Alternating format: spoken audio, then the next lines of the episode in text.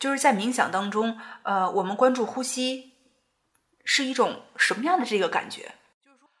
就是我们可以用一个简单的比喻来说啊，好比是我们在看周围的东西，你盯着那个人看，这时候他是你的这个视觉的这个中心位置，但你还能够留意到周围的事情的变化。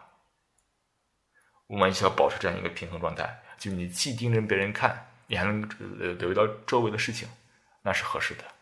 如果你盯着别人看，这个事你完全忘了，看不到了，那说明你是一种过度的聚焦，或者你什么也没有关注，那是一种发散。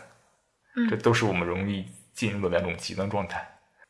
那把这种感觉放到冥想当中呢？那就是关注呼吸，你要意识到你的呼吸的感觉，同时你还要留意到吸气、呼吸的交替。关注的焦点是呼吸带来的感觉，对。但是同时呢，你的边缘意识是留意到这个呼气停顿、吸气停顿、呼气停顿、吸气停顿这样一个循环。如果我们的冥想结束了，然后又回到日常生活当中，比如说我在工作，那这种状态又调整成了你专注于你的工作，但是你又不是完全沉浸在你的工作当中。没错，你既专注于你的工作，同时呢，你还有一些边缘意识来。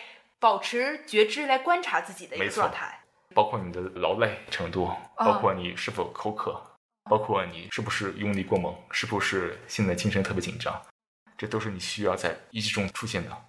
当别人跟你说话的时候，你是否已经被触发了某些情绪？这都是我们需要培养的一种敏锐度或者叫敏感度。我觉得这个提示挺有必要的。其实大家有的时候在工作的时候，一坐就是两三个小时，太投入了，太投入了。所以说，为什么现在很多年轻人二三十岁就是颈椎就有问题，或者是腰疼？没错，这个是完全属于一种过分关注工作而忽略了你的身体的意识的一种非常典型的表现。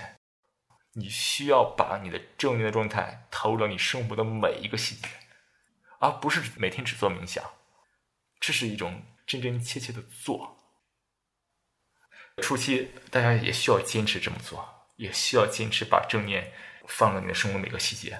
但是时间增长之后，它变成你的一个非常强的习惯。这个习惯在改变着你，让你做任何事情都有非常强的这种意识。当你有一种强的意识之后，你会越来越意识到，我们这个内心是如何运转的。它在给你的这种觉醒铺平道路。